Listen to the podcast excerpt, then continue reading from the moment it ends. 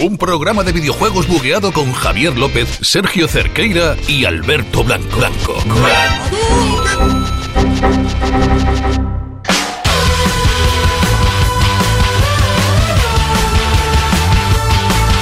Muy buenas noches y bienvenidos aquí al octavo programa de The Book Life, aquí en Exita FM en directo para todos vosotros. Os habla Javier López, que no está aquí ahora mismo, y mis jinetes de siempre que vienen a todos lados, que me acompañan, eh, porque me tienen que seguir. Tenéis que venir. Sergio Cerqueira, hola. Buenas noches, Javier, ¿qué tal? Sergio Cer eh, bueno, voy a decir otra vez el apellido. Y Alberto Sí, no, Blanco, hola. ¿Qué pasa, Javi? Yo te sigo hasta, hasta la muerte. Está siempre, mis fieles seguidores. ¿Cómo que hasta siempre? No me eches ya. Ahora ya no somos colaboradores, somos seguidores, tío, nos ha bajado de rango. Sí, ¿eh? por No, favor. no, no, no, sois una colaboración. ¿La semana que en viene medio. podemos venir o no? Claro que sí. Ah, vale, vale. Por suerte para ti hemos venido también esta semana y hemos traído bastante contenido porque ha sido el X018, ese pedazo de evento de Microsoft con bastantes noticias y anuncios bastante importantes, ¿verdad que sí, Alberto? ¿Qué más has traído tú? ¿Qué has traído tú? Traemos el Dímelo. Battlefield 5 esta semana, juego de la semana. Eh, lo hemos probado en acceso anticipado realmente con Origin Access, así que tenemos toda la información. Y vamos a comenzar también con los lanzamientos, que lo vamos a hacer eh, al final del pro- No vamos a comenzar con ellos, lo vamos a hacer al final del programa, pero también lo que vamos a comenzar es con una sorpresa porque viene una invitada muy especial que la habéis oído, Pero no la habéis conocido. Así mucho. que empezamos ya con el octavo programa de la cuarta temporada de The Book Life. Stuck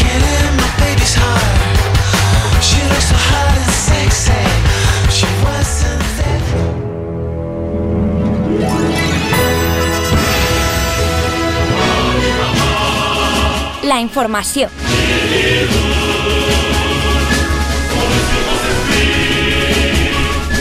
Ya estamos en la información. Es que nos encanta, de verdad. Es que no puedo, no puedo parar de, de escuchar este tema principal. Sé que ha salido uno nuevo de, de nuevo No es tan buena, ¿eh? No es tan bueno. Ya lo dijimos la semana Y además- pasada. Y, que tiene demasiada palabra para mi gusto. Esto es como más coro, más Sí. angelical, todo. y es, Esto es más épico, más background. Sí, Lo otro es como, sí. me recuerda un poco al ¿Quién rollo no? de Mario. Ah, no, de Mario ah. Odyssey, así como muy vocal con el. ah, Demasiado muy vocal, muy demasiado vocal, Mario dice. Me gusta, mm, demasiado vocal.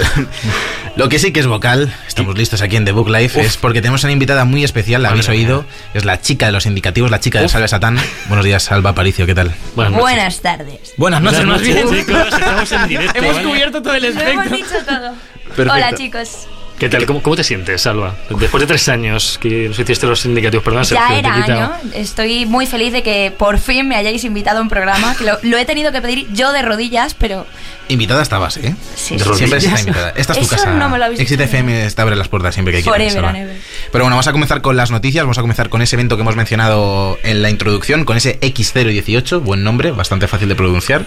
Sí. Arturito lo llaman en Latinoamérica. Pero es, es- es cero O, porque habéis puesto una O. Es cero, es cero. Es que he Es puesto una O para despistar. Pero es Xbox One. ¿No es XO18? Es, es 018 de 2018, en plan, como a, que lo le han mejor ido es, el 2. a lo mejor es 18 XO, como Yo creo Gossip que- Girl. Es 018 seguro, ¿eh? Sí, sí, seguro. ¿Lo seguro. habéis buscado? Lo hemos buscado. Está buscado. Está buscado. Vamos a comenzar chicos. con una de las noticias que, que se hizo en este evento, que es uno de los juegos más comentados eh, durante los últimos dos años y que recientemente se comentó también su anuncio para, para PlayStation 4 y es PlayerUnknown Battlegrounds o PUBG, o PUBG.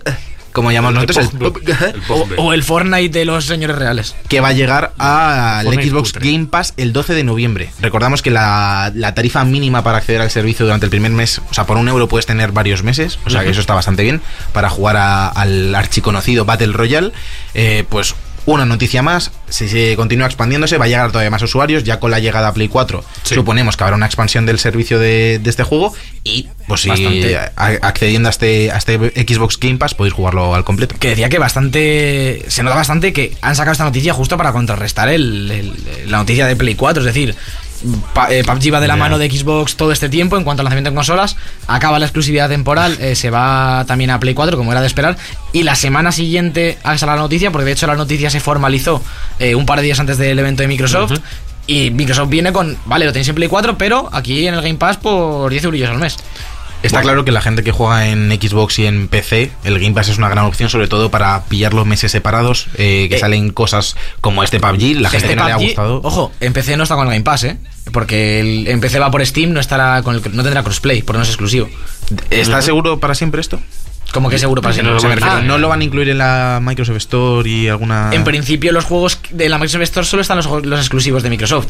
Eh, los demás, los que van por Steam van por Steam. Sí, los si está en las dos plataformas es porque Microsoft lo ha metido en Steam, no al revés. Veremos si esto cambia, si Sí. finalmente se produce la adquisición del estudio, como también se anunció en este evento. Pero primero comentaron también la fecha de lanzamiento de Crackdown 3 Parece que esta es la buena, que esta va a ser la, la real. Se presentó también con el multijugador que se va a llamar Wrecking Zone y el juego llegará a las consolas de Microsoft el 15 de febrero de 2019. Pero es que lo mejor de esto es Terry Crews. O sea, Terry- solamente queremos ver a este hombre. Es lo mejor del tráiler, lo porque mejor. a mí Crackdown 2, yo, lo- yo el 1 no lo jugué, hay, hay gente que lo ama, gente que El lo 1 la gente, hay o sea, gente que lo encanta. O sea, pero ¿no os da la sensación de que este juego, cada cosa que sale, se ve peor? ¿O Eh, yo, soy yo he estado informándome un poquito porque yo estoy de acuerdo contigo y he estado viendo porque estaba jugable ¿eh? en el en el Sí, se puede jugar, en el- sí, allí en el, en el X018 y la gracia es que el online va con la computación en la nube que Ya. ya, se habló no, no es todo el juego sino solo el online Sí, etcétera, sí, etcétera. sí. pero sí que es verdad que al parecer la destrucción de los escenarios es una locura Sí, los personajes se ven fatal, a mi opinión, y en la de casi todo el mundo.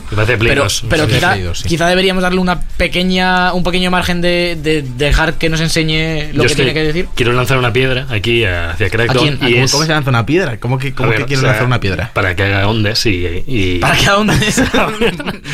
Lo digo porque de hace ya tiempo, de- sabemos, Red Faction fue uno de los juegos que más Red innovó. Faction. Bueno, Es que Red Fashion es a lo mejor uno de moda, Red ¿no? Fashion. de, de maestros de la ¿Tú has costura. Fashion, Red ¿vale? Fashion? Cada día de mi vida. Red Fashion Guerrilla. Sí. Soy súper fan. ¿En Nos, nos encanta tener superfans de Red Faction. Bueno, Red Faction. El Red Faction, el de estos hombres de Marte que se pegaban, que destruían casas. Ahí se vieron unas físicas increíbles de podías destruir exactamente un cimiento, eh, una parte de una pared eh, para tirar. de- o sea, Me todo. encanta destruir un cimiento. Me. Es mitad cimiento, mitad cemento. Es, es- bueno, el caso es que Crackdown parece que ha inventado esto, pero es que ya hace ya 5, 6, 7 años por lo menos que salió el, el Red Faction. Joder, ¿eh? Que, que no han inventado nada, digo, Crackdown 3 es- está sobre esta misma base, entonces pues Perfecto, veremos. pues hasta aquí la review de Red Faction Guerrilla. Llevamos ocho años tarde. Sacaron un Pero remaster, por cierto. aquí, yo aquí quiero traer otra polémica relacionada un poco con la siguiente noticia. Y es que se ha presentado un nuevo tráiler de Kingdom Hearts 3 en el que aparece Winnie the Pooh. ¿Qué pasa? Para ello hemos traído a una de las fans de la película de Winnie the Pooh, que es lo más La nueva, ¿eh? La, la La nueva, no, única. no, Sí, no la sí, antigua. es La terrorifi- única la, terrorífica, De la de que aparece como Ah. hiperrealista y da bastante Es miedo. Lo más bonito. Hola, Christopher Robin. La de Evan McGregor, ¿no? Es preciosa. Evan, que no Evan, es Evan Joder, déjame McGregor. en paz. Hoy está. Madre mía, Es los Iwan, nombres. es Iwan. Claro, porque ha dicho Evan. No, no, no. Ha Ha dicho Iwan. Ha dicho Iwan. Ha dicho Alberto, Obi-Wan, ha dicho tío. Obi-Wan McGregor. Basta, basta. No me escucháis. Alba, ¿a ti te gusta eh, esta nueva ola de Winnie the Pooh que están sacando que la han metido hasta en el Kingdom Hearts 3? A ver, se están pasando un poquito. Creo que está siendo ya. Me encanta porque está hecha para decir dos palabras.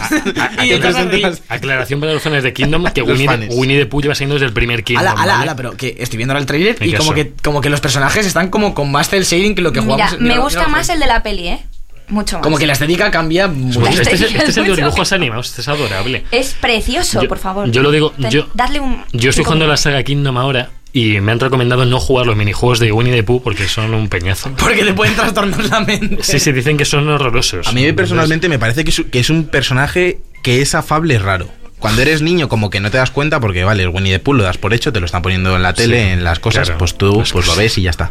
Pero luego lo ves con, con distancia y con los años y es como algo raro, pervertido, con un niño que está rodeado de muñecos animales. Es que es- además, en, plan, en dibujos quedaba bien, en plan, era como amigable, Mm, pero sí. luego, a- entre que cada personaje representa como una enfermedad mental, que esto está confirmado. Sí, esto, existe- esto era así. Terror. Y, ¿sabes? En plan, que si eh, la depresión y más. Y ahora, los personajes, estos de la vida real, parecen más terroríficos que las propias enfermedades mentales. Bueno, luego hablaremos de, otra, de otro tema de acción real también ¿Qué te que iba a decir? va a El bullying es trastornarnos. real. Lo que se ve bastante guapo es el mundo de Piratas del Caribe del Kingdom Es increíble. Sí, y, se han visto comparaciones de las mismas escenas de la película. He oído piratas porque hay un anuncio de Sea of Thieves que tendrá modo PvP en 2019. Estoy Ahí ya. lo tenemos. A, a Llega. veces hilamos noticias de forma que no te lo crees, ¿eh?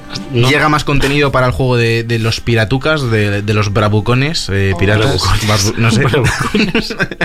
Borrachos. Estaba a punto de decir cimento, pero me, pero me ha chantado. Eh, pues llega este modo PvP. De momento solo se sabe que llegará a principios de 2019, no hay fecha concreta. Un poco en la línea de- que se está siguiendo con, con este Sea of Thieves, que parece que tiene contenido, pero que está llegando eh, de Despacio, poco en poco. La gente que lo va pillando poco a poco con este Game Pass que hemos comentado antes, lo agradece un montón porque está bien y, y el juego sigue progresando. Pero para los que lo compraron desde el primer día, parece que se queda un poco corto de contenido para, para mantener viva la comunidad constantemente. Bueno, bueno, pues a ver qué tal, a ver qué tal se les da ahí en 2019. Sí, la, la verdad, el, el juego prometía mucho, luego salió medio rana. Lo que tenía era muy divertido, pero le faltaba contenido. Lo están metiendo ese contenido que faltaba, pero como cada muchos meses, no sé, un poco raro. ¿Qué más cosillas nos traes del X018? Microsoft, que ha tirado ya la casa por la ventana y ha dicho, y los mandos también los ha tirado porque ha dicho, ya esto es lo mismo, todo, todo es igual. Entonces ha metido ratón y teclado también en Xbox. Los primeros juegos que lo van a aceptar va a ser Fortnite y el mítico Warframe. que no Warface, no lo confundáis con bueno, Warface. Es decir, hay uno Warframe, bueno que es Warface y luego está el Warframe. Eh, pues para todo el mundo que jugaba Fortnite en, en consola con y se quejaba porque, ah, porque yo quiero que esto va más rápido y construyo y no sé qué y quiere ponerse para construir la Q y la Z, pues ahí lo tenéis amigos. Bueno, lo, estabais pidiendo. Muy relacionado a esto que dices con la siguiente noticia, ¿no? Realmente, yo creo que, que viene ¿Por qué, hilado. ¿Por qué? Bueno, porque la siguiente noticia es que ha comprado dos estudios más. eh, Microsoft ya anunció cinco, creo que fueron en el E3, incluido el de Forza, el ¿cómo se llama? El Playground Games. Fue uno de ellos. eh, Sí. ¿Qué más compró? Compró eh, Team Ninja, ¿no? Los de Hellblade. De- Han comprado sí. de todo. Eh, y ahora han comprado Obsidian, que ya se rumoreaba, pero faltaba formalizarlo. Y además han comprado InXile, que son los dos grandes estudios de rolazo occidental. Eh, uno de ellos son los que han hecho Fallout New Vegas, por otro lado. Que, pero también han hecho eh, Baldur's Gate. Bueno, Baldur's Gate no, perdón. eh, Baldur's Gate lo hizo el estudio que tenía a estos dos estudios, que es una movida, lo estuve viendo ayer. Estos dos estudios salen del mismo, de los 90, Ujú. que hacía juegos de rol y luego como que se disolvió, se formaron estos dos estudios. El que más Sí. eh, fama, digamos, ha tenido es Obsidian, podríamos decir, con ese con estos Path of Exile, eh, financiados por crowdfunding y demás, bastante interesantes. Y ahora los compra los dos Microsoft. Y además con lo de teclado y ratón, que es, con- que es un poco la gracia de estos juegos, que con mando es prácticamente imposible controlarlos, veremos qué, qué va a Hombre, pasar. Microsoft de cara a los próximos años, o sea, muy a corto plazo a medio, está haciéndose con un montón de estudios que le van a, vamos, le van a dar un montón de juegazos, seguro. A ver, Es si llega el mínimo que contenido, tiene a ver si llega el contenido lo que, que se promete, porque de Claro. momento las exclusividades de, de Xbox están muy por detrás que las de Sony y las de Sí. Nintendo. Bueno, por Sí. lo menos se van a quitar ya encima ese Crackdown 3 que les lleva lastrando bastantes años. Se dejan ahí un- unos estudios libres, un, una IP, digamos, ya cerrada. Sí, tienen a- Gears, Gears 5 ya- lo tienen ya por ahí. Claro, y a, y a ver si a después de Crackdown 2019. 3 pueden, pueden anunciar Mm. algo en pues después de, de marzo o ya en el 3 que pues algo de estos estudios, algo de rol estaría muy bien por parte de Microsoft. Sí, sí, sí, sí. También eh, pierden, por así decirlo, una de sus exclusividades porque Sunset Overdrive llegará finalmente esta semana a PC. Con todos los DLCs. Eh, Joder, uno de los juegos de. Insomniac, eh, que los jugadores de PlayStation 4 no pudieron jugar, los creadores de Ratchet and Clank, eh, pues ya lo van a poder disfrutar en PC para todos los que no lo hayan podido jugar en Xbox One. Yo lo tengo- Tú lo has jugado, ¿no? Yo lo Javi? jugando en One, lo estuve jugando en One y se nota el espíritu Ratchet, se Además- nota el plataformeo. Creo que sale a 20 euros con, todo lo- con todos los DLCs que tiene. A ver, es un juego que tiene años ya. No digo venga ya de lo de que a mí me costó 15 segunda mano, entonces Bueno, claro, pero me siento estafado, ¿vale? Digital nuevo sale a 20 euros en PC, que es un precio bastante competitivo y, Sí. y es un juego que se lleva muy muy buenas críticas. En PC se verá genial, además los frames eh, es muy Y a 60, estable. claro. Frame, mucho frame, Mucho mu- frame. mucha es continuidad. que en One a veces sufren pelín, hay muchísimo Claro. colorido y explosiones Tiene y mucha cosas. partícula. Mucha Eh, partícula. Pues estas han sido las principales novedades de este X018, amigos. Os dejo a vosotros la bola de las noticias. Pues si te bola. parece, pasamos a, la otra noticia tocha tocha de la semana, que son los Game Awards, los GOTY, eh, que se han anunciado los nominados, que aquí es donde Alba nos va a ayudar ya a decidir el. GOTY. Lleva haciendo ruiditos de hace rato quiere hablar. Que como, como ya sabéis, haremos porra el propio día de, lo- de los Game cuidado, Awards. Y ojo, ojo, cuidado. que ahora lo suelto ya, ¿no? Suelto el bombazo. Suéltalo, suéltalo. Vamos allá. El día de los Game Awards, la noche del jueves 6 al viernes 7 de diciembre, a las 2 y media de la mañana, hora española, que es cuando se emiten, estaremos en directo en exitafm.com. Aquí dentro. eh, retransmitiendo la gala y haciendo el chorra. Un poquito antes estaremos jugando al Smash en directo en también. primicia, a las 12 de la noche se abre en digital. Sergio se ha comprometido a cogerlo. Bueno, se me está, se me Sí, está sí, yo. poniendo una responsabilidad que yo, no, Sí, yo no he Ya, pedido, ¿eh? ya esto no. Y vamos A a, lo ver mejor está. Alba, ¿eh? Cuidado. A lo mejor a lo mejor Alba se lo tiene que comprar Alba. A lo, No, vos lo pues. compraré, Alba. Esto, esto O los dos. Alba lo tiene Se llama reservado. Javi, no Who knows. Juno. Alba, ¿Quién es por favor. Juno? Ups. Un- Una, una película de Ellen Page. No, ¿Estás pero embarazada? Me encanta el empecho. ah, Juno ha dicho. coño, Juno. He dicho Fantástica. who knows. ¿Quién sabe? Madre mía, me estáis confundiendo. haciendo Queens of the Stone Age. Sí. Sigamos, sigamos con los nominados. Eh, vamos a comentar solo los del juego del año y ya haremos la porra tranquilamente. Sí, sí, sí. Dedicaremos un programa a ello ese mismo, ese mismo jueves 6. Eh, empezamos Assassin's Creed Odyssey. Que Bueno, eh, eh. un- esta, esta evolución de la saga es- no, está bien, que está aquí, no va a ganar, pero bueno. Hace, no, hace no, arte presencia. ni el sexto Eh, luego está Celeste, que esto me ha sorprendido muchísimo. Que, Siempre hay un indie populista Sí. para. ¿El año pasado cuál sí. fue? ¿El año pasado? Pues no, no ni idea. siempre, siempre hay un popular. indie Os menos van- el año pasado. Los indies os van mucho, ¿eh? Alberto Eh, es un tío muy indie. Yo soy un tío muy indie. En mi forma de vida más que en otra cosa. Sí. Que bueno, que está este celeste, como ¿Y qué decíamos. más? Y ahora ya vienen los tres que tenían que estar. Los tochos. Que dos de ellos son exclusivos de Play 4, cosa que dice mucho del año de, de Microsoft también. El primero es God of War, como no puede ser de otra manera, que para mí es el segundo favorito. Segundo favorito, sí. Luego viene Marvel's Spider-Man, Uf. el juego del hombre araña que nos ha gustado, que tú no te has pasado, Javier, y a ver si te lo pasas. Me lo estoy administrando, ¿vale? El Me año pasado, por, por aclararlo, el año pasado el populismo fue metiendo a PlayerUnknown como juego del año y a Persona 5. Dos juegos que verdad, no son tan mainstream. Recuerdo, como- no tengo aquí el corte, pero Alberto quería que ganara PlayerUnknown's. sí, lo deseaba Es y verdad, ganó. es verdad. Yo quería que ganase. Ibas en contra del, del- de tu propio trabajo de diseñador de videojuegos. Que estabas, Pero- estabas pero en- pegándole en, contra, ahí. en contra, ¿por qué? Porque eso no lo han diseñado personas. Eso era una un beta. copy-paste. Era una Pero beta. qué beta ni qué beta, era un Era early una access, beta. diferencia beta Pero de early sabes que la beta se desarrolla igual que el juego, ¿no? Da igual, da igual. Ah, vale, vale. Es como si Fortnite lo pones en el GOTI este año. Pero pues si, Fortnite todavía no ha salido en la 1.0, tampoco salió. En. One está físico, y lo sabes. Y- Dejemos, eh, no ha habido Mato, ni porra. te destruyo, ¿eh? Las peleas, para- la las peleas a las la- 2 de la mañana y borrachos. Ya verás la porra. Vamos a decir los dos últimos. Eh, está Monster Hunter World, que bueno, también. ¿Tú lo también- jugaste? Yo lo, a mí me Yo lo he jugado también, ¿eh? como Yo lo he 40 jugado. horas. Está, Yo es no, un juegazo. yo dos. Pero no me parece que llegue obviamente a la categoría de otros como God of War y por supuesto el último nominado que es Red Dead Redemption 2. Que yo creo que tampoco hay mucho mucho que hablar aquí ya, ¿no? Después Bueno, de esto. Bueno, bueno. Parece que está claro quién va a ser el ganador. ¿Quién, Pero quién sabe, puede haber sorpresas. ¿Tú, Alba, has jugado alguno? De los cinco. Ninguno. Ninguno. ¿Has, has oído solo, hablar de solo he alguno? visto los vídeos que sube Alberto del Red Dead mm, Uf. pegándose leches con el caballo. Ah, vale. Soy que fan. El mejor vídeo que es yo dándole Es lo contra un cartel en la cara. Es lo mejor. Ay, los carteles, qué peligrosos. A mí se me agacha el tío. Yo tengo una asignatura ¿Sí, no? pendiente con Red Dead porque estoy viendo la previsión de los juegos que van saliendo y demás y creo que cuando la acabe a lo mejor es 2030.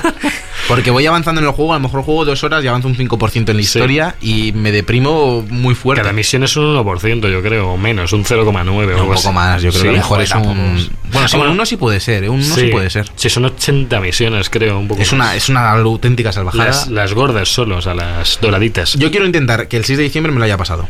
Lo veo difícil. Para los GOTY, para pero para, para poder Para juzgarlo, porque sé Ya, que las ya. historias, sobre todo en los cierres de Rockstar, sobre todo a partir del 50%, la historia mete un subidón de carga narrativa y es cuando realmente mejora el Y juego. sobre todo en este tipo de historia de, del ocaso del oeste, que también va con un ritmo muy, muy lento. Y es el final enlazará de alguna manera con el 1, pues también. Uf, debería- va a haber lágrimas. Sí, va a haber lágrimas. Y una cosa que os quiero comentar aquí, ya, ya como un poco off topic de los, de los propios GOTY. ¿Qué pasa? eh, me parece muy interesante este año el premio a Best Performance. eh, Yo se la doy a Alba. Por Bueno, ah, eso- por supuesto. ese salve, ah, ¿Nos puedes hacer un salve satán en directo? Salve Satán. Perfecto. increíble. ¿Esto es una referencia a los Para Simpson o todos algo? mis fans. No, que Salve va, que Satán, va. no, no. Salió un día así, porque Ah, ¿por no? pensé que era de los Simpsons. No, no, no. Salve Satán. Todo lo que no entiendo Compañero. es los Simpsons, casi siempre. Bueno, está bien. Es, es un buen criterio para, para separar cosas en la vida en pasa, cosas que ¿eh? entiendo y cosas de los Simpsons. Sí. Así entiendes todo. Que lo que os estaba diciendo, ¿Qué- qué que pasa? tenemos nominados eh, cosas bastante tochas, como el, eh, el que hace de, de Connor en Detroit, eh, Brian Deckard, que se habló mucho de él cuando lanzaron el juego. Tenemos a Kratos, a Christopher Judge, que con ese boy ahí poderoso. Y- tenemos a- al Arturo de Red Dead Redemption y tenemos a- al Pedro Parker. ¿Qué? Bueno, Pedro Parker. Bueno, Pedro Parker Que es el mismo de la peli, es Julie Lowenthal.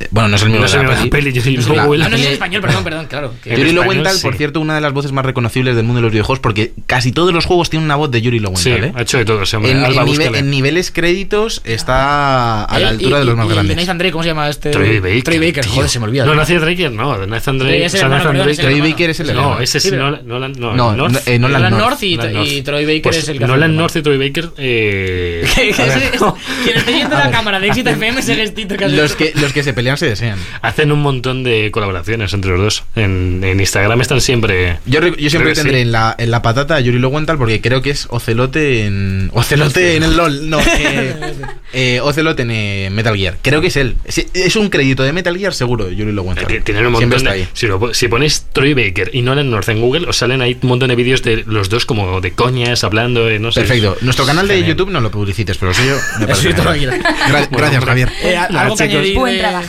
De los GOTY, alguno de los tres? Que nos vemos en directo. Nos vemos aquí. Ahí lo dejo. Y con el Smash. Pues vamos con la siguiente noticia, que vamos a hablar de un juego indie que nos gusta mucho, sobre todo Alba, que lo está jugando ahora, que es Hollow Knight. Ah, sí. Y es que hace unas pocas semanas se anunciaba que se iba a lanzar en formato físico, pero han dicho que al final no.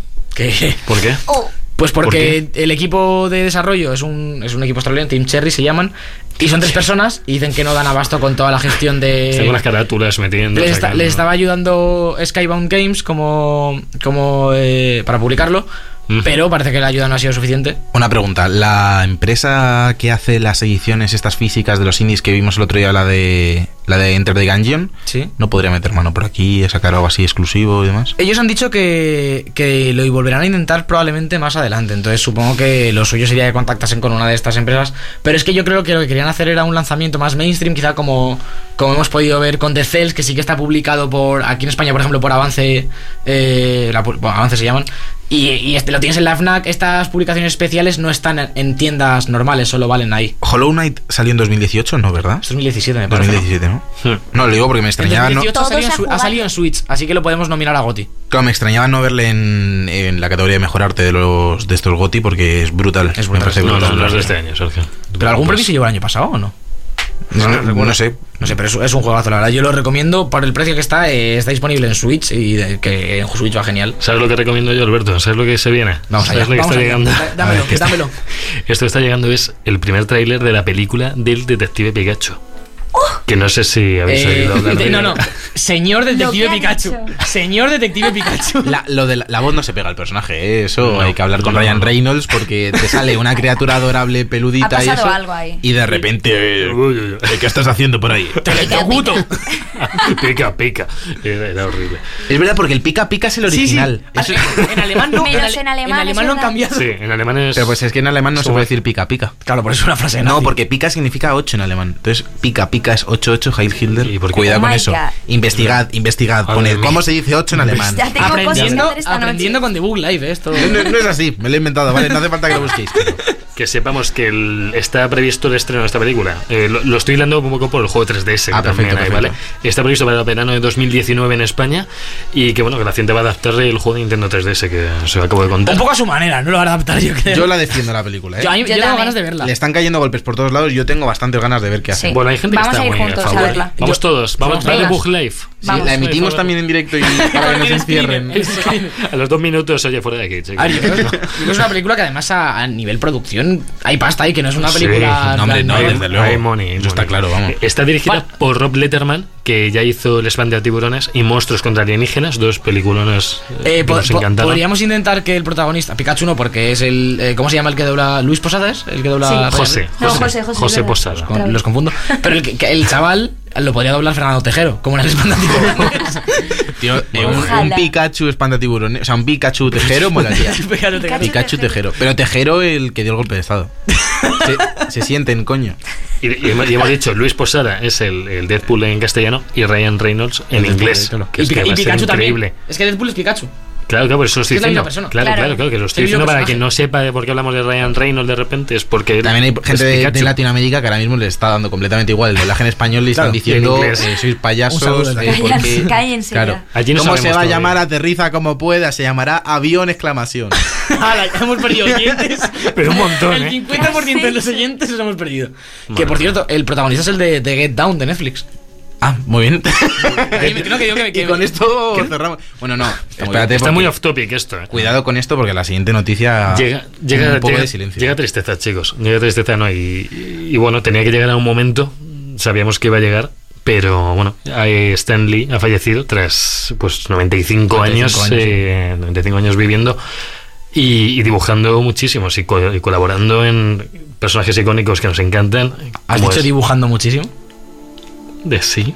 Stan Lee es guionista. Bueno, ya, pero en su día dibujaba Bueno, algo era, poco algo dibujaba. Sí, yo, yo también, pero. A ver, fue, co- fue co-creador de Spider-Man, por ejemplo. Y de muchos más superhéroes, Thor, sí, sí, Iron Man, Cuatro Fantásticos, La Patrulla X, Hulk, Daredevil, Ant-Man, entre muchísimos. Yo creo que eh, todos. obviamente tenemos que agradecerle todos los personajes que ha creado, pero sobre todo por lo que se le va a reconocer las generaciones venideras es porque he sido el mayor partícipe desde dentro de Marvel Sí. de crear este universo narrativo de, de fílmico Y, y realmente es una, una noticia que nos entristecía a todos, porque Sí. era alguien también muy conectado con los fans, Mm. alguien que siempre ha estado hac- haciendo algo que le gusta, que obviamente ahora Marvel mueve millones y millones y cantidades ingentes, pero al principio simplemente era una pequeña empresa que tenía que poner hasta Amazing a Spider-Man para poder estar en los primeros puestos de las tiendas de cómics. O sea, hasta tal la verdad. punto. Tenemos que poner Amazing delante de nuestro. Amazing, Amazing Entonces, Y sus entonces pues, maravillosos cameos. hay que estar siempre Sí. agradecido a, a lo que ha hecho este hombre por el mundo de tanto del cómic como del cine y como también de los videojuegos, porque últimamente hemos podido disfrutar de muchas de sus Y franquicias su y último personajes. cameo en videojuegos eh, fue el de Spider-Man, que un cameo de Stan Lee, y fue el último, que ya lo hizo... No, pero el último está grabado para la siguiente de los Vengadores. Estamos hablando en videojuegos. Ah, vale. Lo siento. Sé que estás muy atenta a todo lo que decimos. Me voy.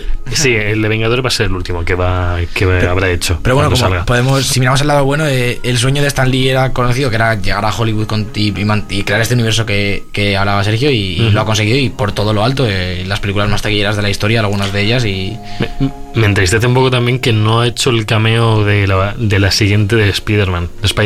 No. El de Hong Kong, el de Far From Home. Ver, no habrá que ver si se hace algo con, Con CGI. con CGI y demás. En su día decían que el pato este que salía en Guardianes de la Galaxia Howard the Duck. iba a ser el cameo que iban a usar cuando Stanley falleciera, que ya lo decían cuando A ver, a ver qué pasa. Bueno. Pues acabamos con esta sección de las noticias un poco, po- un poco entristecidos por esta noticia, así que muchas gracias están por todo y nos vemos ahora comentando Battlefield 5 en el juego de la semana.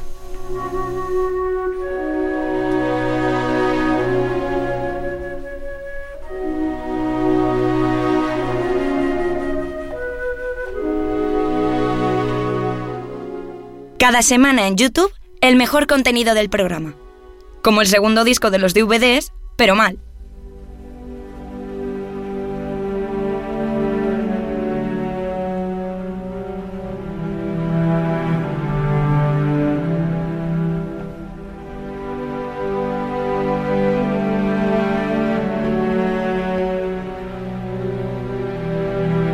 Juego de la semana.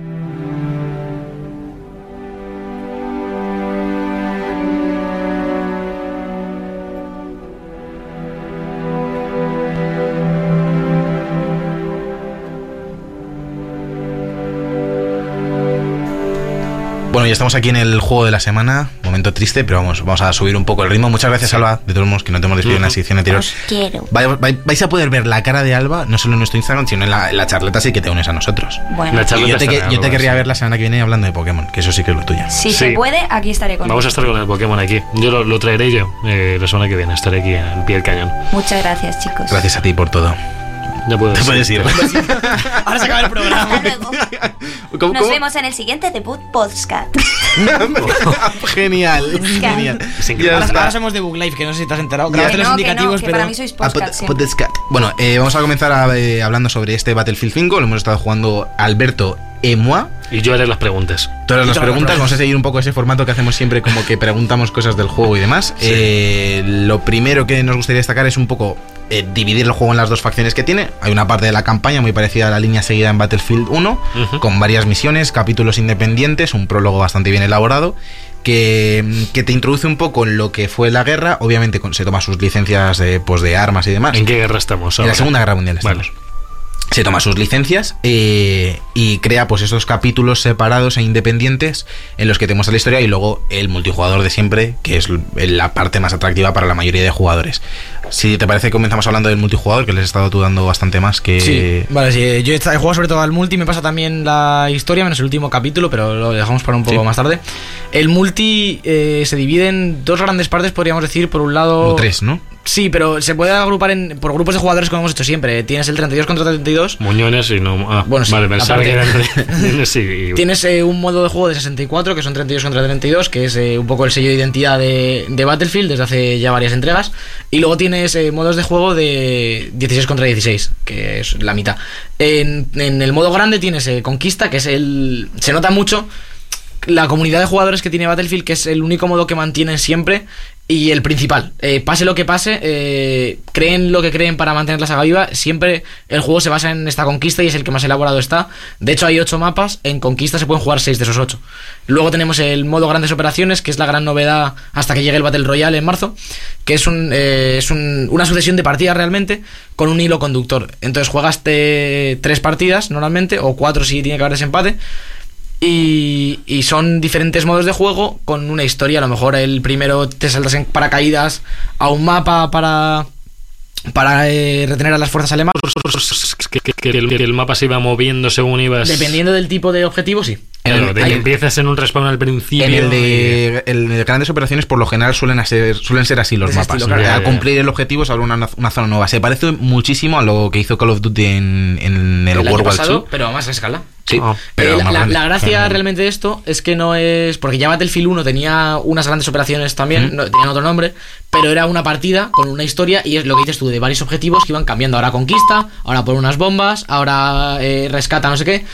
Lo que pasa ahora es que son tres partidas totalmente independientes y el resultado de la primera partida influye en la segunda. Digamos, Ah. si, si ganas la primera, eh, significa que a lo mejor en la segunda tienes más fuerza de ataque, es decir, más, tropas, más, Sí. más veces que puede morir tu equipo, o cosas así. Es decir, eh, este modo de juego, eh, si la semana que viene nos da tiempo a hacer mandanguita, eh, lo traeré un poquito porque quiero jugar más eh, y así lo pruebo un poco con Sergio, que Sí, hemos estado jugando juntos. bastante al online. Entonces eh, lo analizaré más en detalle, pero es bastante interesante a la hora de, de que el jugador se implique en, la- en el desarrollo de la partida más que en su score individual, aunque esto Battlefield ya lo hacía. Claro, eso te iba a preguntar. Esto no es una novedad. Es, No, para ya, nada. ya venía así Battlefield de antes. Eh, cos- mm, algo muy novedoso que hayáis visto que no sea el Battle Royale, que todavía no haya salido. Algo que hayan metido que diferencia. Es bastante continuista. Es continuista, eh, sobre todo destacamos, y, y Sergio está de acuerdo conmigo, en que se ve espectacularmente bien el juego, es una burrada técnica. Ahora, eh, pide bastante equipo y es bastante, en mi opinión, inestable. Se lo comentaba Sergio estos días. A él le va bastante bien, su ordenador es un pelín mejor que el mío en cuanto a procesador, más que en cuanto a tarjeta gráfica. Y yo cumplo los, re- los requerimientos máximos y aún así, cuando hay mucha jarana, muchas explosiones, destrucción, me baja bastante. No me baja de 30 nunca, pero es un juego que los 60 FPS le vienen como un, vamos, como anillo al dedo porque va Ujú. finísimo. De hecho, es lo Sí. suyo. Eh, a Battlefield jugar a 144 FPS, a 144 Hz. Y sí que lo estoy notando un poquito, pero si salvamos esa diferencia, el juego se ve genial, se siente muy bien. Eh, a mí personalmente el gameplay de Battlefield me gusta menos que el de Call of Duty, es más ligero. Eh, notas que tu arma hace menos daño, pero es, también el juego es así. No es un juego que vaya de matar, sino de, de ayudar a tu equipo a ganar la partida. Para la gente que lo quiera jugar en PC con este Origin Access, que es como lo hemos accedido nosotros, porque recordad que por 15 euros podéis jugar al, al juego completo, que está bastante bien y ahí bastante anticipado, porque todavía no, no ha sido, o sea, todavía no ha sido la fecha oficial del lanzamiento de Battlefield. 15 euros, a pagas Al los mes. 10 del mes. pagas- 15 o sea, al mes, son 15 15, al mes. mes o 100 al año. 15 al mes y ya juegas entero al Battlefield. Claro, hasta Battlefield, FIFA, Battlefield 2. alquilas, como Sí. que lo alquilas. Como el Game Pass, exacto. alquilas como el Game Pass, sí. Igual, igual. Eh, pues Claro. para, para, para el que tenga curiosidad y demás, yo tengo un portátil con una 1070, un i7 y demás, pero me refiero que es portátil, que t- tiene sus limitaciones de ventilación y demás. A mí me ha ido perfecto. Sí. Durante Sí. toda, El- a ultra 60, fi- lo, lo limité a 120, pero sí, nunca ha bajado de 60, ultra todo, los reflejos y eso. Sergio es un MSI, ¿verdad? Es un MSI, es un sí. Decirlo nuevo, la gente dirá, oye, ¿qué ordenador tiene Sergio? Es un Eh. La gente lo está, lo está Y. Alberto tiene un. Yo en casa HP tengo un, HP Omen, pero yo juego en el tocho de casa que, que va a piezas. No puedo, tengo la, una, una 1060. piezas. claro, está montado. Sí, no, sí, sí. es un ordenador de marca. Yo lo que quería decir también es que curiosamente en cuanto a rendimiento, lo que peor va de rendimiento son las cinemáticas de la historia. Están grabadas. Pero no es rendimiento, Están- porque van clavadas a 30 FPS, pero petardea como hace un zoom raro todo Exacto. el rato y hace un, tiene como un tilt que, que molesta muchísimo. Se ve mucho peor la cinemática Que el juego. que el propio juego. De hecho, es que el frame rate de la cinemática, que debe ser algo de la exportación o, de, o del look que le han querido dar, Sí. que no funciona, Se realmente, o sea, no funciona como ellos esperan, se ve como un poco lagueada, eh, eh, un poco más borrosa y sin embargo, en cuanto te dan el control del juego, alucinas. Porque es que es- el juego es alucinante. Tiene, tiene estas técnicas de fotometría que se vieron ya con, con el primer Battlefront. fotogrametría. Fotogrametría, perdón Alberto. Fotometría. Aquí me la pues las incorpora también, como ya lo hacían los anteriores Battlefield, y el resultado es espectacular. Además, que gracias a, este, a esta ambientación en la Segunda Guerra Mundial, tenemos eh, escenarios en África, escenarios también en, en zonas de montaña con mucha nieve y demás, y los refle- tanto los reflejos, como refleja la luz, las zonas de agua, el, el- el- en el propio multijugador vas dejando huellas por la nieve con una exactitud brutal. La es, propia- es increíble. La propia destrucción de los escenarios y los escombros es Increíble. es increíble. Eh, Se nota que está bastante parametrizada, entre comillas. Siempre se destruye de la misma manera, podríamos decir. El, ¿Ah, sí? un buen, no exacto, pero el- un buen ejemplo es el mapa de la catedral, que es uno de, los más tochos, podríamos decir, está como muy bien diseñado. Tienes un punto central, que es una catedral enorme, y a mí me da la sensación de que siempre que empieza la partida la catedral está perfecta y luego cuando se destruye siempre tienes los mismos puntos de acceso que Ah, yo entiendo que es un poco también destinado a, al competitivo de Claro. la propia partida. Yo creo que exactamente la catedral es porque está scripteado Claro. que sea solo, o sea, por es un punto muy central del Se mapa. destruye así, Claro, a eso me sí, refiero, sí. que Es como, es claro, es, es un poco la- de- un concepto que se habló muchísimo con Battlefield, era lo del Evolution. Que era como que en ciertos momentos de la partida se inundaba una zona Claro, o explotaba cambiando. una parte. Pero creo que es más por esa parte que por la destrucción. Porque sí, sigue habiendo zonas en las que, eh, bueno, momentos más bien, en los que vas persiguiendo a un enemigo, de repente se mete por detrás de una, bar- de una valla de madera o, o lo que sea, continúas disparando, destruyes la valla, le ves al enemigo a través de la valla, le acabas matando y son momentos de una satisfacción brutal Sí. porque hay que recordar que son muchísimos jugadores a la vez, que el juego es un espectacular y que es online. Y aún así mantener esos niveles de destrucción es increíble. Puedo imaginar que a nivel sonoro, a nivel montaje es increíble. Increíble, Espero, sí, ¿no? jugar, jugar, eh, Claro. eh, jugar con cascos es una experiencia brutal. Y de hecho, hemos escuchado al principio de la sección un, un rato bastante largo porque no entrábamos con la sección. el- la- un tema que lo han hecho con, la, con flauta, que es bastante. ¿Solo flauta? Y luego, solo- sí, es como Ah. con flauta, es un poco hobbit, por así decirlo. Pero luego, para salir de la sección, escucharemos uno de los temas principales que coge esa esencia musical, eh, tirando más por la parte musical de- del, del montaje de sonido, que ese clásico tema del Battlefield que llevamos viendo sobre todo y demás. que, que es una espectacular. También tiene ahí este, este rollo Hans Zimmer y demás del, del cine moderno, adaptado un poco a, a la saga y bueno, es- la sensación es O sea, espectacular. qui- quiero hacer una pregunta así con un poco de controversia. En la, en la, en la campaña eh, hay mujeres.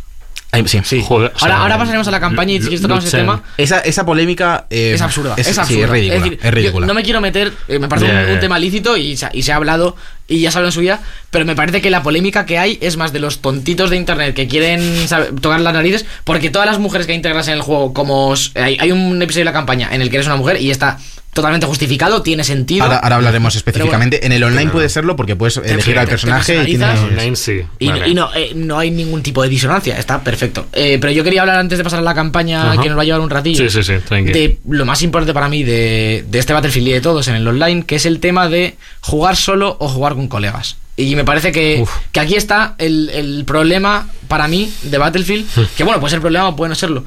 Yo he jugado bastantes horas solo y bastantes horas con Sergio. Y la diferencia es abismal. Desde luego. Sí, es es decir, máquina. es decir, cuando claro. juegas con Sergio no tienes que hacer nada y cuando juegas solo te- pierdes. Te pierde. El carrito Sergio, está- es el pero carrito. Sergio gana solo. Gana solo, no. De hecho, yo, yo pierdo, él va en mi patrulla y a mí me sale derrota y a él le sale victoria. Yo no entiendo por qué. Pero yo siempre gano. No, pero a lo, no, a lo que voy no es. es satisfactorio jugar solo. No, eh, a veces sí, porque a veces te toca una patrulla.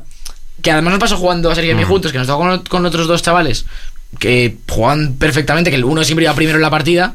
Y no era Sergio. pero- que sí. y, pero- y es muy satisfactorio. Yo igual jugando solo en algunas partidas, tu patrulla se implica y más o menos vais juntos y sale muy bien, pero en el momento en el que no, no vas en, en batallón con el equipo, Hmm. te sientes totalmente inútil porque enseguida encuentras a un enemigo y dices lo voy a matar y en cuanto le empiezas a disparar tienes a cinco encima y no puedes hacer nada. realmente. Yo creo que por desgracia esto es algo que no se le puede eh, achacar a Battlefield, sino a todos los juegos que requieren una gran sincronía en equipo. Pasa también con eh, Fortnite si quieres jugar en Squadron, con Overwatch, con League of Legends Uf, en- mismamente. en o con- Overwatch se sufre Claro, muchísimo. hay- son, juegos que eh, requieren un nivel de coordinación Hmm. eh, determinado, entonces cuando juegas en equipo, hablando con gente más tranquilo y demás, la, la experiencia sube muchísimo. De hecho, de hecho, claro. de hecho, el- el- el- la mecánica de revivir que hay, ahora en el, en el online y demás... Tiene sentido, sobre todo si estás hablando con la patrulla. Está muy bien, Porque ¿no? si estás tú solo, es como que te vea, te revive y, y te, y Y- te da igual. Pero hay muchas veces que a lo mejor no te interesa revivir y tú estás intentando acabar antes porque es una zona que te apetece. te- El mapa es tan grande que, que quieres hacer respawn en otro sitio Te y demás. Entonces, eh, creo que esto sí pasa, porque es innegable, Claro. pero es algo que le pasa a todos los juegos que, que requieren mucho tiempo. al contrario le pasa a Call of Duty. Call of Duty es de los juegos que premian el ser bueno jugando solo. Sí, además se De- nota mucho, son las dos caras de la Mm. moneda de Call of Duty. Sí. Este año menos, por lo que yo estaba viéndose, bueno, este año y un poco los anteriores, que Call of Duty está enfocando bastante al competitivo, eh, claramente. Y sí que es verdad que, pues con lo que han metido este año de que tiene- los personajes tienen un 50 más de vida, se pueden, se curan Mm. de forma manual. Todo eso está enfocado más curioso al juego en equipo, que Mm. ya a lo mejor después de Navidad traemos Call of Duty si alguna semana estamos un poquito más libres, ya veremos. Ese Blackout hay que probarlo. Sí, ¿eh? pero sí que es verdad que el online de Call of Duty cada vez está tirando más al, al juego en equipo, más al Rainbow Six, entre muchísimas comillas, pasa, ese Hmm. juego de seis jugadores más o cinco Ujú. a intentar hacer objetivos, eh, no a ser bueno individualmente como en Modern Warfare quizás, pero este Battlefield Claro. es la otra cara absoluta de la moneda que es eh, cambiar el chip. eh, da igual que en la partida no mates a nadie. Es decir, yo he hecho partidas que he acabado 25-1 y quedo último del equipo. Y partidas que he hecho un 0-17 de no matar a nadie, pero quedas segundo porque estás toda la partida reviviendo, eh, ayudando al equipo. Si Alberto ha hecho un 25-1, me tatúo la cara de Alberto en el culo. Ahora Vamos, pero mismo. ahora mismo. 25-1 no, pero 25-24, que muy bien dice. Madre mía. No, pero. El hay- hay- 017 ese hay- fue bullying. ¿eh? 017 El 017 No, fue pero mucho bullying. Ese es el, es estándar. Em- em- No, pero sí que es verdad que tienes que cambiar el chip y, y centrarte en la clase que eliges dentro del juego. Si eliges, eh, sobre todo médico o, o asalto, el asalto tienes que centrarte, centrarte mucho en buscar los vehículos. Si hay un tanque dando por saco, tienes que ir a destruirlo porque nadie más lo va a destruir. Y un tanque que de enemigo en, un- en una bandera, en, en- un objetivo, Sí. te puede ganar una partida si no lo quitas de encima. Eh, nos ha pasado muchas veces. Yo los principales problemas que, mm, que le echo en cara al online, por así decirlo, son que, que todavía no veo en los juegos de, de Electronic Arts, eh, sobre todo en Battlefront y este Battlefield, no veo claridad en los menús de desbloqueo, de cuándo va cada cosa, de qué se desbloquea en cada momento, de para qué sirve cada cosa. Un- no está lo suficientemente bien estructurado como para que te enteres de todos los accesorios que hay un arma, que, que, que las propias clases tienen unas especies de especialidades, pues si quieres a lo mejor eh, mejorar tu cadencia de fuego o si quieres ser más rápido reparando. No te lo enseña. Eso no te lo enseña además. Además, No- no- claro, da, por hecho tú. cosas, da por hecho cosas que además no son fácilmente accesibles, porque al fin y al cabo tú en, en un Call of Duty tú buscas partida, pero lo primero que haces es crear clase. Aquí solo no, por, solo claro, por curiosidad entras. claro. Aquí tienes que ir a. Además se llama, en- se, se llama tu armería o algo así. Sí, además en tu armería, en tu armería aparecen como unas especies de cajas de loot, entre comillas, como, como unas tarjetas que desbloqueas a veces por, pasar, por pasar misiones de de, la campaña. para llegar a la creación de clases, que es, es absurdísimo. Sí. Y luego, dentro de la propia creación, una cosa que me ha molestado mucho, por ejemplo, te metes a la a las miras y hay algunas que son en plan, mira de punto rojo, te aumenta el zoom, otra no sé qué. Y luego hay otras que son meramente estéticas. Que te cambia. Claro, y te, mezcla en el mismo selector la parte de camuflajes con la parte de, de- de usabilidad de- del arma. Entonces, ¿Eso sea siempre así? A ver, No. es que habéis jugado más. Yo- en- yo- el 3 y el 4 no era así. Para mí el 3 y el 4 el, el menú no es nada eh, intuitivo. No, pero no digo que sea intuitivo, pero a la hora de, de seleccionar las armas, yo me entendía mejor. En el 3, por lo menos, que es el que más jugué. Yo sí- a mí siempre me ha faltado más claridad en los menús de Battlefield. Bueno, a ver, a ver si arreglan esto. Y, a- y aún así, para antes de pasar la campaña, yo creo que vamos a, a ir ya. Decir Dale. que a mí personalmente, y esto ya es una opinión de cada uno lo, que, lo que le guste, me, me llama mucho más cuando Battlefield se centra en la guerra moderna como el 3 y el 4 que en, que en este Battlefield 1 o Battlefield 5, que... Aunque este se acerque más con armas automáticas y armas muy satisfactorias, yo por ejemplo voy mucho con la carabina y me parece que, que está muy bien implementada. Ujú. Pero a nivel táctico y a nivel destrucción y a nivel cojo un tanque y ahora un avión y ahora el quad, que me gusta mucho más eh, la guerra moderna, eh, las ciudades con muchas luces. Me, me atrae más para, para eso, para llevar a cabo la táctica de... Porque, si, por ejemplo, en Call of Duty me da bastante igual. Es, al final es una estética, ¿no? En Call of Duty no determina tanto porque al final siempre tienes las ametralladoras automáticas, los fusiles de francotirador, te da igual que sea la Primera Guerra Mundial que la quinta. Ya. ¿Sabes lo que te digo? Eh, al final se toman las licencias. Es que Battlefield juega más con el ser un pelín más realista. Claro, ese- Battlefield es el- la estética Claro. que de- o en la época que elijas es muy determinista con cómo va a funcionar el juego y el año pasado sí que lo vimos claro con Battlefield 1 Mm. que funcionó yo creo que peor de lo que debería haber funcionado porque perdía diversión al por ejemplo no haber armas automáticas Sí. porque por no, porque la época no se lo permitía y cuando a lo mejor Call of Duty las habría metido igualmente Te las inventas, Ba- sí. Battlefield no hace eso entonces ojalá y a, a lo mejor también es que yo ya no soy el tipo de jugador que va a Battlefield como era hace cinco años, que también la- cambiamos, ¿no? Y vamos buscando diferentes cosas. Pero me gustaría mucho de aquí a uno, dos, tres años cuando salgan otra generación de el Battlefield. Porque Mm. esta- esto es como una generación de Battlefield, ¿no? El Battlefield 1 y el Battlefield 5 van como un poco de la mano, ¿no? Una sí, evolución. sí, sí. Van juntos, Pero me gustaría ver otro, otra saga de Battlefield de guerra moderna o de otro, algo más. O qui- quizá incluso algo futurista como hizo Call of Duty. Quizá Battlefield sí lo haría bien. Puede ser. En la guerra actual, desde luego, lo hacen bien porque el 3 Claro. y el 4 están muy bien. Eh, veremos si, si cambian en un futuro. Yo Sí. me voy a encargar un poco de analizar un poco la, la parte de la campaña. Vale. Eh, hay que recordar que se llaman historias de guerra y todo comienza con un prólogo que juegas al iniciar el juego. O sea, ni siquiera, ni siquiera Es iniciar y seleccionas juegas. nada, te empie- empiezas un prólogo como en Battlefield 1, te presenta un poco parte del escenario que se va a desarrollar en cada capítulo de estas historias de guerra. Eh, muy bien, con una narración como base de qué es la guerra, del momento histórico en el que estás, muy bien. El prólogo, la verdad, es bastante espectacular y demás. En resumen, espectacular. Sí, el prólogo es. Espectacular. Ese es el resumen. Espectacular. Eh, luego tenemos tres eh, capítulos eh, jugables ahora mismo. Va a haber un cuarto jugable que se llama El último tigre que estará disponible en diciembre. El seis, ¿no? Que Es es el- sobre tanques. Que es el día que sale Vientos de Guerra, que es como la expansión tocha. Es como. El Expansión será el prim- de primer, pago. primer primer DLC. DLC. Eh, dijeron que no iba a haber pase de temporada, ¿no? Pase No, de... hay como, eh, es un poco raro. Tienes cosas que se pueden comprar, pero creo que con el juego base, lo que, la parte que es mapas y demás, viene todo. Pero el 6 de diciembre sale es- este eh, capítulo de historia y vientos de guerra, que son mapas y. El, capítulo es gratuito, en Sí.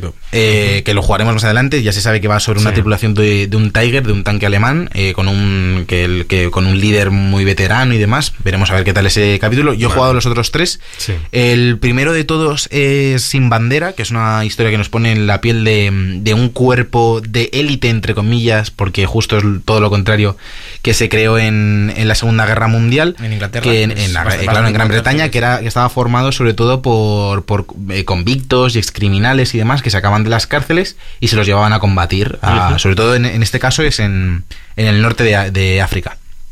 En ello, pues vas con una unidad especial, con, con tu superior, tienes que hacer unas... le- Suelen seguir, suelen seguir la misma estructura, como que te tienes que infiltrar en un sitio, por lo general, sobre todo dos de ellos. Tienen como una parte más Sí. narrativa al principio, siempre, como más lineal. Sí. Luego te meten eh, lo que dice Sergio, de, de más de infiltrarte un poquito más abierto. Y luego, y luego te dan tres objetivos, Claro. tres objetivos que tienes que cumplir, de destruir, de Y aguantar una horda y demás. Eh, Este de Sin Bandera está bastante bien, bastante estándar, por así decirlo. Es eh, realmente una pequeña historia, pues como podría ver en cualquier juego de guerra. A mí me gusta mucho este nivel de guion y de personajes. Para ser un juego de este estilo. A ver, hay que tener en cuenta que los capítulos son muy cortitos, duran una hora, una hora y media. Entonces, el que te enganches con el personaje tiene que ser personajes carismáticos y- y, en cierto sentido clichés para que le pille rápido el tono Sí. a ese capítulo y te identifiques con ellos. En este caso es el típico eh, comandante veterano que coge al chaval que ha estado mangueando toda la vida por Londres y demás y se lo lleva a la guerra y descubre lo que es la guerra y, y lo que es el honor y lo que es eh, darlo y en, todo. Y en estas cinco horas... Espectacular. y en estas cinco horas da tiempo a Battlefield a desarrollarse como tal, Sí, la, como estru- la estru- historia. esta estructura de, de capítulos es Que perfecta. es autoconclusiva, puedo imaginar de los Cada capítulo es autoconclusivo. Vale, sí. vale. Obviamente son historias separadas, o sea, me refiero, no todos llevan al final de la guerra, sino que suele haber un, un rescate, una huida o demás al final que te. Claro, es que te- siendo hora y media pueden pasar muchas cosas, pero tampoco Es, es- tantas. es un, es un- un corto muy autocontenido en el que siempre sigue la misma estructura. Te presenta unos personajes relativamente carismáticos, que a mí eso es lo que más me ha gustado. Te presenta una serie de objetivos, te enseña cosas del juego siempre, lo utiliza también a modo de Claro. tutorial en, ciertos sentidos, pinceladas y demás. Y luego te, te pone un final que siempre intenta darte un mensaje sobre la guerra, porque además este. Battlefield en el modo historia eh, se centra mucho en, en dar el mensaje de que la guerra es mala. Que aunque hagamos juegos Sí. de guerra muy divertidos y muy competitivos, la guerra es una atrocidad. Y lo, lo muestra mucho. Lo único, ¿no habréis hecho un poco de menos que hubiese un poquito más larga? Sé que todo Yo esto no. es Yo en principio no. No, Yo prefiero esto bien hecho, prefiero esto bien hecho que las Sí. 8 horas del Black Ops 3 que Eh, nadie entendía. Perdona, que, más, perdona sí. también te digo que son seis horas eh, de campaña fácilmente. Sí, Sí, sí, sí, sí, sí. Además tienen bastantes objetivos y coleccionables por lo que son rejugables para encontrar todo y, y, pues zonas que a lo mejor no pasarías por allí porque son mapas enormes. Si son mapas abiertos. Sobre todo en el ya. segundo capítulo que se llama Nordlis, que Este es está, el bueno, está- este es el este es el mejor. Está ambientado en, en Noruega cuando estaba producida, o sea, cuando, cuando se había producido la, la ocupación nazi. Tú eres la hija de una famosa eh, miembro de la resistencia. Y lo que tienes que. y la, la tienen capturada. Y entonces tú Ah. lo tienes que ir a rescatarla en una base en medio de la montaña, con esquís. Hay zonas que guay. las que tienes que ir esquiando, puedes elegir tú cuando esquiar. Me sigilo, eso, te eh. tienes que infiltrar. Esta, eh, para mí, sin duda, la mejor. Además, el- la, la última media hora, sobre todo después de la parte de infiltración, va increchando la historia y acaba muy bien. Esto, a mí me esto gustó es, bastante. es un juego entero hecho en hora y media, para mí. Realmente como, como historia. Sí, sí, sí. Tiene toda- película, todas las vamos. partes de, a nivel Sí. narrativa y a nivel jugabilidad enseña un montón de cosas diferentes. Y luego es, es que se ve de pelotas esta parte. La parte hay un momento que hay un lago de hielo que puedes pasar por encima, que de hecho tienes que pasar por encima esquiando. Y los reflejos en, en el hielo es para volverse loco. Y Además, algo que le gustará mucho a los más puristas es que las voces son en el idioma original. Ah, Cuando sí, estás sí, viendo el capítulo que es en Noruega, los personajes noruegos hablan en noruego subtitulado. Genial. Y además, también se ve esto en el tercer episodio que es Tirailleur, que está eh, ambientado Francés. es Tirailleur, eh, que es en eh, habla sobre las tropas senegalesas que combatieron en Francia durante esta Segunda Guerra Mundial y, y esta es un poco A mí, Alberto dice que es la que menos le estaba gustando. A mí me queda un poquito de esta, no la he acabado, ¿eh? A mí personalmente me gusta por lo que significa. Ellos hablan en, en un francés eh, con ese acento africano, con la R muy marcada y demás, que, que contraste, que te llama la atención. Y lo que, lo que habla sobre todo es de algo que se produjo en la Segunda Guerra Mundial, que recordamos que había una escena general de, pues, de todavía de colonialismo y et- etcétera, que había mucha gente que estaba combatiendo por países que no era el suyo, entre comillas. En este caso, estos soldados senegaleses no habían pisado Francia en su vida y estaban combatiendo por defenderla de, de los nazis cuando es una patria, por así decirlo, que no les pertenece, aunque Senegal estuviese eh, relacionado eh, por el sistema colonial con, con Francia. Y también te lo relaciona un poco con, con el, con el día de hoy. Te habla mm, eh, al final de la historia, por lo general, te suele dar un poco más de contexto, pues en el primero de, de quién era ese grupo de convictos, que había incluso piratas.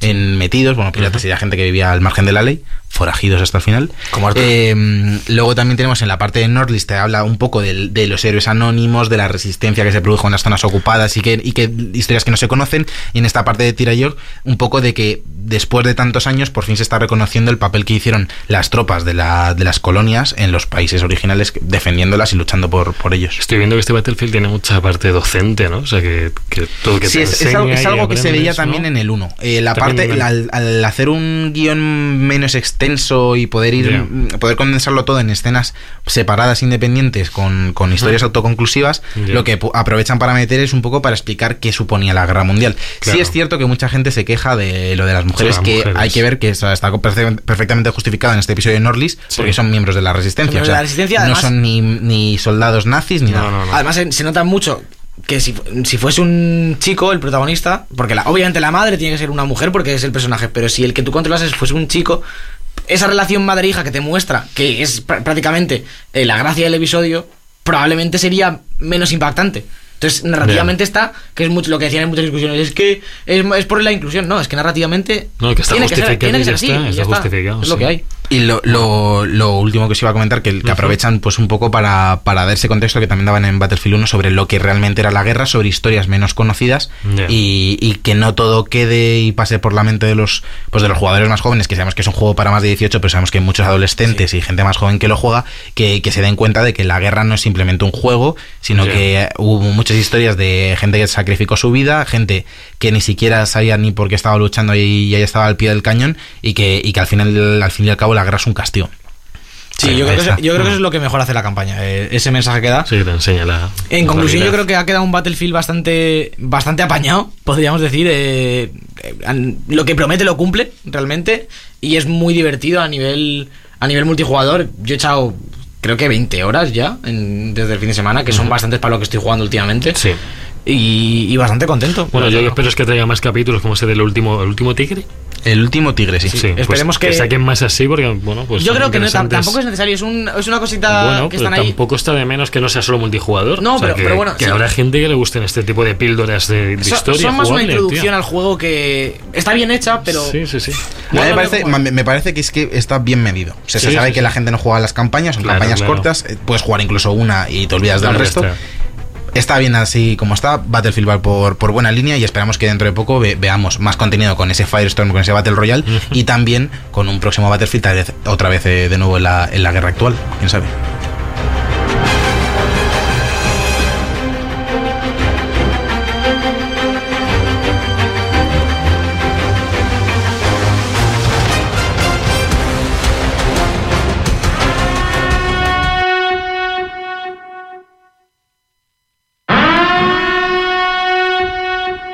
Los jueguicos.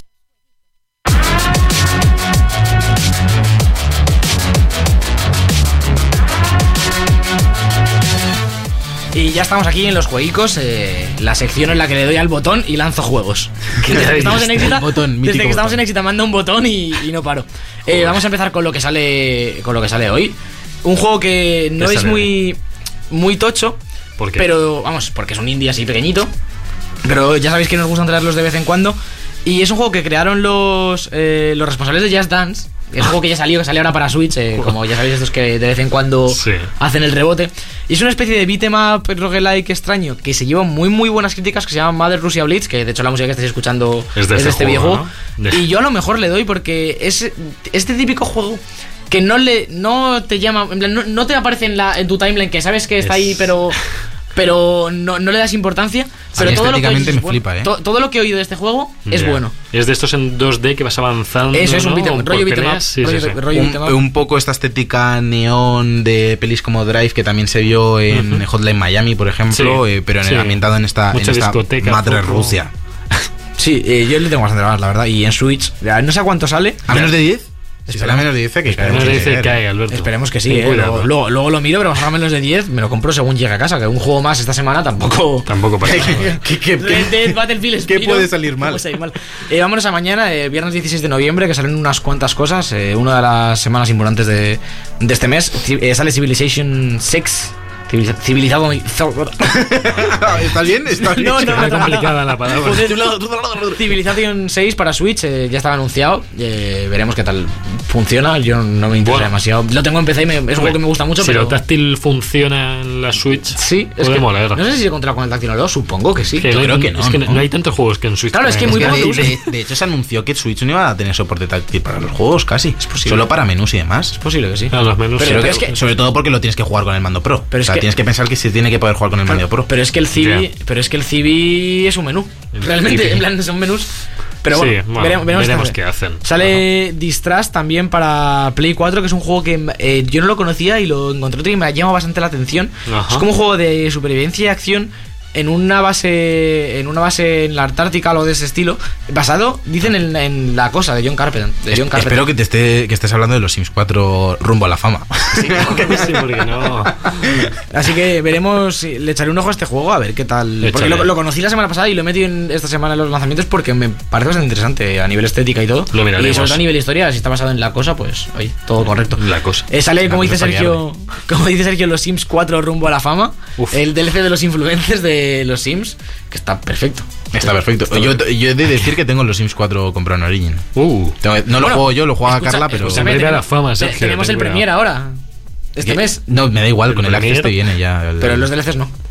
Te- Es que yo los compro por separado los DLCs. Ya, pero tú- no, no, si yo tengo, si yo tengo la GOTI de. Pero, de ¿te, vas a comprar, Sims- ¿Te vas a comprar rumbo a la fama o no te vas a comprar rumbo a la No. fama? ¿Qué más, Alberto? No. que llega Sale- lo gordo. Llega lo gordo. Llega Pokémon Let's Go Pikachu Uh. y Pokémon Let's Go Eevee. Madre mía. Y llega también Battlefield 5, que, que no ha salido todavía.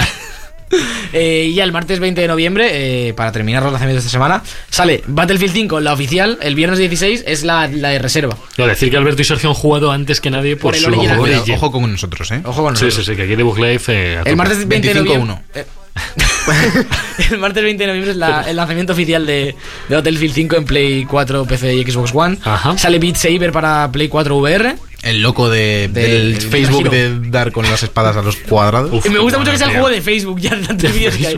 Sale Farming Simulator Esto es- 2019 esto para es PC, mejor, Play 4 tío. y Xbox One. Sí. Y Warframe para Switch. Bueno, estará free to, free to play, saldrá, imagino. Sí, sí, claro. Pues chicos, si os parece, despedimos este programa con este pedazo de Pokerrap. Brutal. Wet and Seal, girados slow, bro. Sí, hazte con todos Kabuto, Persian, Paras, Horsey, Raticate, Mandamain, Cadabra, Whipping Bell, Ditto, Cluster, Caterpie, Santudio, Bulbasaur, Charmander, Golem, Pikachu. 150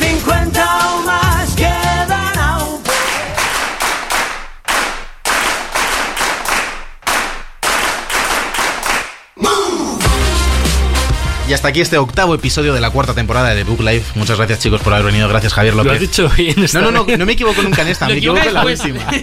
Bueno, era, era para recordártelo. Ojo, cuidado. Bueno, ha estado, ha estado genial el programa de hoy. Alba ha aportado mucho el programa. eh, aunque ha Es una luego- crack. Ahora la tenemos en la charleta, Ha ¿eh? estado tocándose el pelo todo el, todo el este, no sé para qué. Pues está pensando en nosotros. ahí. Bueno, de bueno, ese 25. ese 25 uno, sí. Hombre, claro. Muchas gracias por haber venido, Alberto Blanco. Te he señalado como si. Más bien, ¿Qué, Ahora qué va a pasar ahora? Silencio absoluto. Gracias a ti por, por estar con nosotros. Eres un crack. Recordad a todos que nos podéis seguir en todas nuestras redes sociales, en Instagram, Facebook, en Exita FM estaremos también la semana que viene. Eh, también que estamos ahora mismo en live con esta Estamos en webcam. directo, chicos. Y nos vemos también. ahora en la charleta. En el control técnico ha estado Carlos Fernández. Yo soy Sergio Cerqueira. Nos vemos la semana que viene. Hasta luego.